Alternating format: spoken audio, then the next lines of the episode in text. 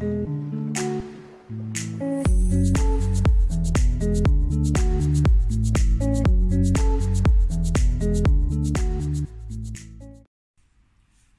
c'est Cyril, je suis là à nouveau pour te parler de livres. Donc aujourd'hui, on va parler de tous les livres qui m'ont marqué en 2018, hein, euh, puisque bah, on est en fin d'année, donc c'est un petit peu l'heure du bilan. Donc euh, bah, tout au long de cette vidéo, je vais vous montrer en fait, et puis vous parler brièvement de tous les livres qui m'ont euh, qui m'ont marqué cette année. Allez, c'est parti, on y va. Alors on va commencer par un livre que j'avais lu euh, fin 2017, début 2018, hein, donc on va le compter quand même dans l'année 2018. C'est un livre qui s'appelle Ma chère fille salafiste, radicalisée à 12 ans. C'est un livre de Lonova aux éditions La Boîte à Pandore. Et donc c'est un livre témoignage d'une maman en fait qui raconte le parcours de radicalisation de sa fille jusqu'à jusqu'à devenir une salafiste. Et donc c'est un livre dont je vous avais parlé l'année dernière et qui est un livre extrêmement poignant, enfin en début d'année 2018 en tout cas, euh, qui est un livre très poignant, un livre euh, très intéressant, très riche en très riche en description euh, du phénomène de radicalisation. Donc l'auteur Lonova, c'est c'est une ancienne manager commerciale dans l'industrie qui depuis en fait qui depuis fait de la prévention contre la radicalisation dans la région lyonnaise notamment, mais pas que. Voilà. Donc le premier livre qui m'a marqué en 2018, c'est euh, Ma chère fille salafiste radicalisée à 12 ans de Lonova aux éditions La Boîte à Pandore. Alors le deuxième livre euh, coup de cœur de l'année 2018, ça a été le livre de Elif Shafak, euh, ça s'appelle Trois filles d'Ève.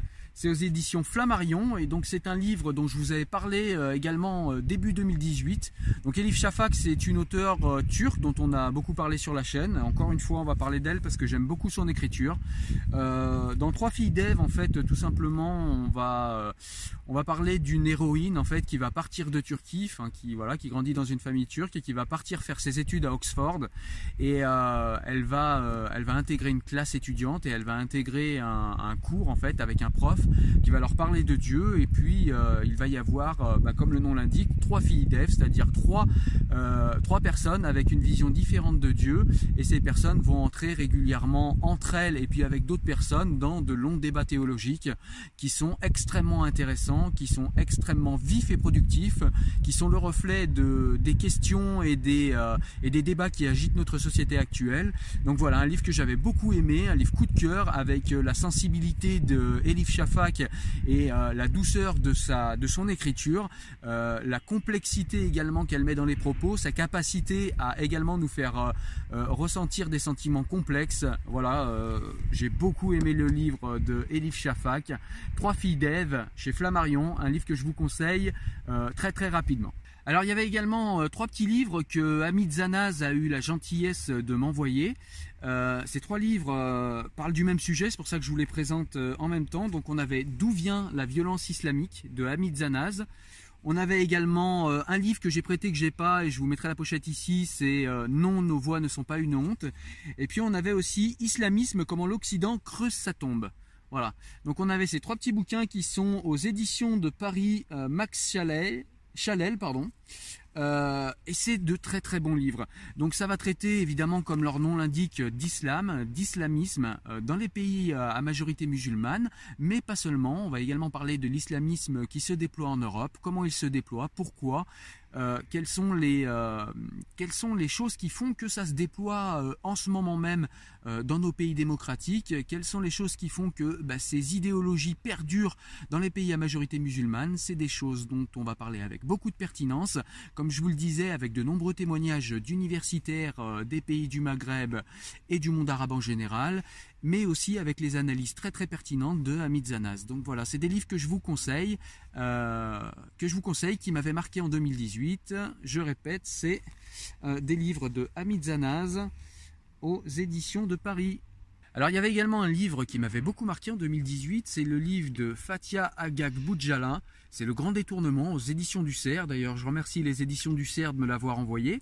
Et donc ce livre en fait parlait de, de détournement sémantique de mots qu'on pensait pourtant bien connaître. Donc ça avait souvent des mots à, à visée universelle, comme euh, par exemple le féminisme, euh, la laïcité, euh, je vais regarder sur le livre, voilà, les droits de l'homme, le religieux, l'autre, la tolérance, voilà toutes ces choses en fait qu'on pensait bien connaître.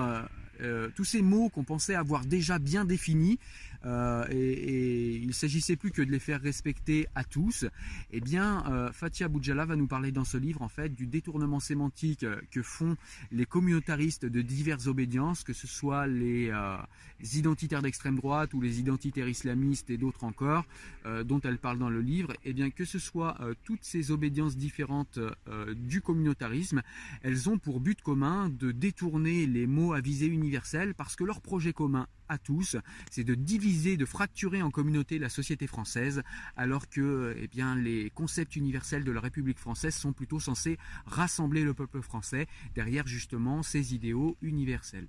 Voilà. Donc c'est un livre que je vous conseille extrêmement fortement, hein, puisque c'est un essai de Fatia Agag Boudjala qui nous parle de tout ce qui agite la société euh, encore actuellement. C'est un livre vraiment d'actualité, même si vous le lisez en 2019. Ça s'appelle Le Grand Détournement aux éditions du Cerf. Je vous le recommande. Voilà, donc le livre suivant qui m'avait beaucoup, euh, que j'avais beaucoup apprécié également, c'est Des mille et une façons d'être juif ou musulman. C'est au seuil, c'est un livre commun de Rachid Benzine et de Delphine Orviller. Alors pour ceux qui ne connaissent pas Rachid Benzine, c'est un islamologue et donc euh, un homme, hein, comme son nom l'indique, et puis comme l'image l'indique ici. Puis Delphine Orviller, c'est une femme qui est rabbin, ce qui n'est pas commun, et euh, qui est plutôt euh, dans le qui est plutôt dans le judaïsme libéral. Et, et, ces deux personnes, en fait, qui sont très érudites au niveau de leur religion respective, vont parler des différentes façons, comme le nom l'indique, des différentes façons d'être juif ou musulman. Donc c'est super intéressant parce qu'ils sont vraiment dans une lecture, euh, dans une approche plutôt érudite de leur, euh, de leur religion, dans une historicité également de leur, euh, de leur tradition religieuse. Et donc ils vont confronter leur point de vue, expliquer expliquer à l'aune des, des, questionnements en fait qui agitent la société, eh bien quels sont les points de vue juifs euh, pour Delphine Orviller, donc juif et femme et rabbin, et puis euh, quels sont les points de vue de Rachid Benzine, homme et islamologue et musulman. Euh, donc voilà, ils vont nous expliquer leurs différents points de vue sur voilà la laïcité, le vivre ensemble, la place de la femme au sein des traditions religieuses et puis au sein de la société qui est la nôtre, la société française. Euh, voilà, le vivre ensemble, le frottement entre les religions, etc. Donc on va voir le point de vue juif, le point de vue musulman. Ils vont également parler de ce qui rassemble, puisque c'est quelque chose dont on parle moins, parce que ça fait moins parler, mais c'est tout aussi intéressant, voire plus, parler de toutes ces choses qui peuvent nous rassembler, même si on n'est pas religieux. Voilà, donc c'est un livre que j'avais beaucoup aimé, un livre qui parle de fraternité, un livre qui parle de religion de manière érudite, un livre qui parle de religion, euh, voilà, de manière euh, ou libérale ou de manière voilà, de manière plus euh, historique, on va dire. Euh, voilà, donc c'est très très intéressant. Ça s'appelle Des mille et une façons d'être juif ou musulman. C'est de Delphine Orviller et de Rachid Benzine, un livre en commun, un livre que j'ai beaucoup aimé aux éditions du Seuil. Je vous le conseille vivement. Alors il y avait un autre livre euh, que j'avais beaucoup beaucoup aimé, c'est un livre de Régis Debray, j'aime bien Régis Debray hein, de toute façon. Euh, c'est Civilisation, donc euh, c'est aux éditions Folio Essai, d'ailleurs je remercie Folio de me l'avoir envoyé. Et donc ce livre en fait il va nous parler de la civilisation occidentale et de la civilisation oui occidentale en train de se transformer et surtout de la culture française qui est en train tranquillement d'être absorbée ou d'être pressionnée en tout cas par la culture américaine.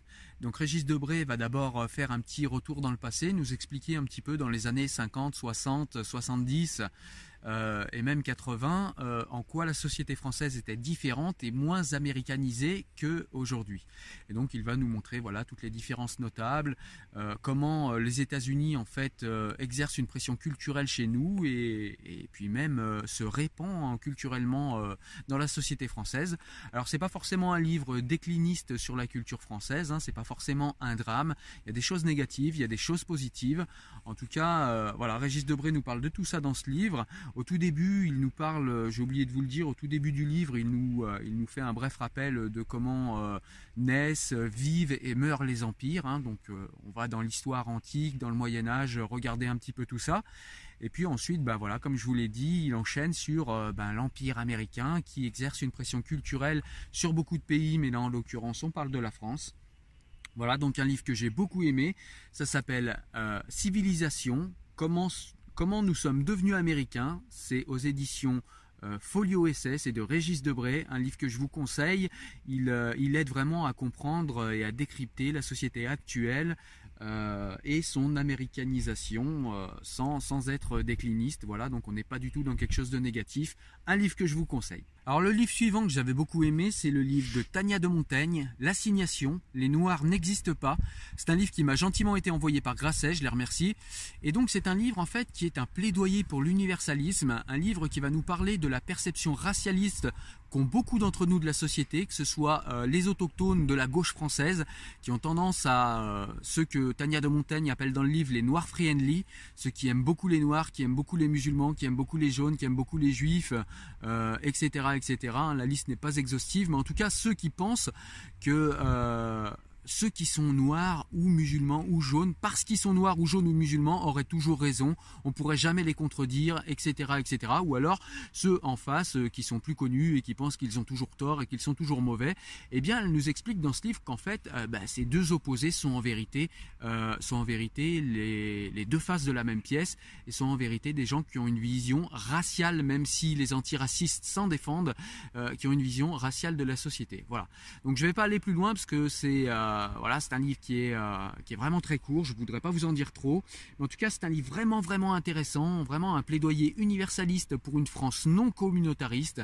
C'est de Tania de Montaigne aux éditions Grasset, Les Noirs n'existent pas, L'assignation, un livre que je vous conseille, 88 pages de bonheur et c'est vraiment vite fait et vous avez vraiment, euh, vous avez vraiment de quoi vous faire plaisir.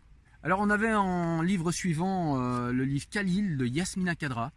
Voilà, donc c'est aux éditions euh, Roman Julliard. Donc c'est un livre très très très intéressant parce que c'est un livre.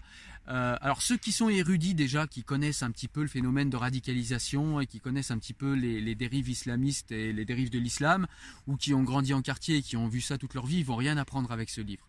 Euh, par contre, ce qu'il y a d'intéressant quand même pour ces gens-là et pour tout le monde, et ce qu'il y a d'intéressant dans le livre, c'est qu'on va se mettre dans la tête d'un terroriste, comment il se radicalise, comment il passe d'une jeune petite frappe de quartier en échec euh, à terroriste qui veut éventuellement euh, faire opérer un crime de masse. Voilà, donc on va se mettre dans sa tête.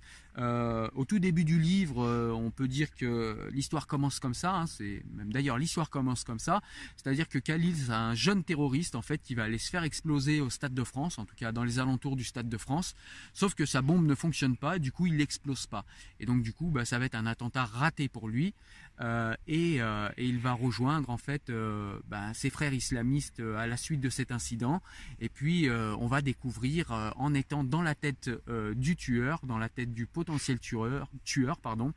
Dans la tête du terroriste, on va découvrir un petit peu quelle est sa vie, quelles sont ses amertumes, quels sont ses problèmes, euh, quelles sont les, dérives qui l'ont amené là où il en est, les dérives identitaires, les dérives euh, personnelles, psychologiques, sociétales, etc. Et donc c'est très intéressant à ce niveau-là. Voilà. Donc ça s'appelle Khalil aux éditions Roman Julliard, c'est de Yasmina Kadra, un livre que je vous conseille pour comprendre le phénomène de radicalisation dans les quartiers et le phénomène euh, des terroristes, hein. comment on devient terroriste et qu'on part de quartiers sensibles.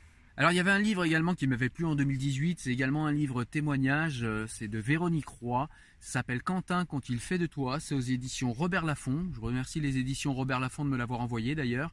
Et donc c'est un livre en fait qui va qui va relater, enfin c'est Véronique Roy qui va relater un petit peu la radicalisation de son fils euh, parti en Syrie, euh, qui s'est radicalisé de manière assez lente.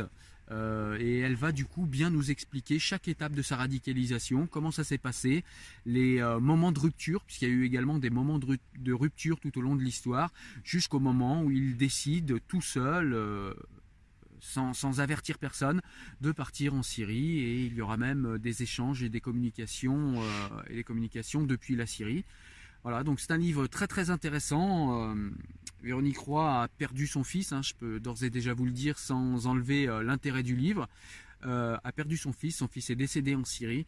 Et c'est un livre en fait qui, qui raconte tout ça, qui raconte, c'est un témoignage poignant, c'est un témoignage avec beaucoup d'émotions, avec beaucoup de détails également, où, où Véronique Roy nous explique vraiment la radicalisation de son fils, tout au long du livre. C'est vraiment très très intéressant. Je vous le recommande vivement. Ça s'appelle Quentin quand il fait de toi aux éditions Robert Laffont de Véronique Roy. Alors le dernier livre de 2018 qui m'a vraiment marqué, c'est le livre que je vous ai présenté il n'y a pas très longtemps, il y a 15 jours je crois. C'est le livre de Malik Bezou aux éditions Plomb. Ça s'appelle Francis Lam, le choc des préjugés.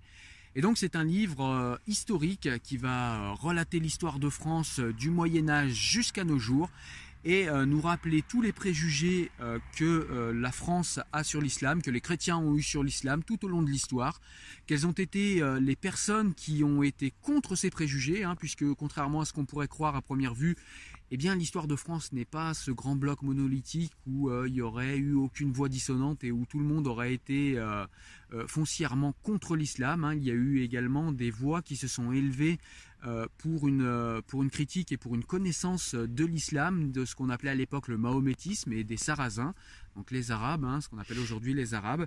Voilà. Et donc euh, bah, c'est une histoire de France vraiment sur un angle particulier, les relations et les frottements qu'il y a eu entre la France et l'islam, entre la France et les pays musulmans, entre la chrétienté et même entre les idéologies des Lumières et l'islam, et donc le mahométisme, hein, on l'appelait à l'époque. Voilà, donc c'est un livre qui relate toute une histoire qui était méconnue par moi, qui est méconnue je pense par beaucoup. Un livre euh, voilà, qui nous fait voir l'histoire de France sous un angle inédit, que j'ai beaucoup aimé, un livre très précis avec beaucoup de notes. Euh, voilà, c'est vraiment un livre historique, c'est un livre assez important hein, puisqu'il a quand même... Euh, il a quand même, il a quand même 300, un peu plus de 300 pages, ouais. On est à 320 pages, 320 pages de d'histoire, vraiment très très intéressant. Je vous le recommande vivement. Voilà, écoute, j'espère que ça t'a plu. Euh, je t'ai présenté tous les livres qui m'ont marqué en 2018. Alors, il y a eu d'autres livres que j'ai appréciés. Hein, je t'en ai parlé tout au long de l'année. Et puis sur le blog Enfant du siècle que tu pourras aller voir ici, euh, il y a également d'autres recommandations livresques, euh, d'autres livres qui ont été vraiment sympas. Mais ceux-là sont ceux qui voilà, qui cadre plus avec les thématiques que je traite habituellement et qui du coup m'ont le plus durablement marqué, les livres qui m'ont le plus intéressé moi, donc c'est un avis hautement subjectif, hein, euh, voilà, ne me dites pas, euh, ouais, il y a tel livre qui est sorti, il était meilleur, etc. Évidemment, là on est vraiment sur... Euh, un avis totalement subjectif et je l'assume, des livres qui m'ont marqué moi en 2018. Mais en tout cas, c'est mes recommandations. Si tu aimes mes recommandations, tu ne seras pas déçu en lisant l'un de ces livres, voire tous ces livres.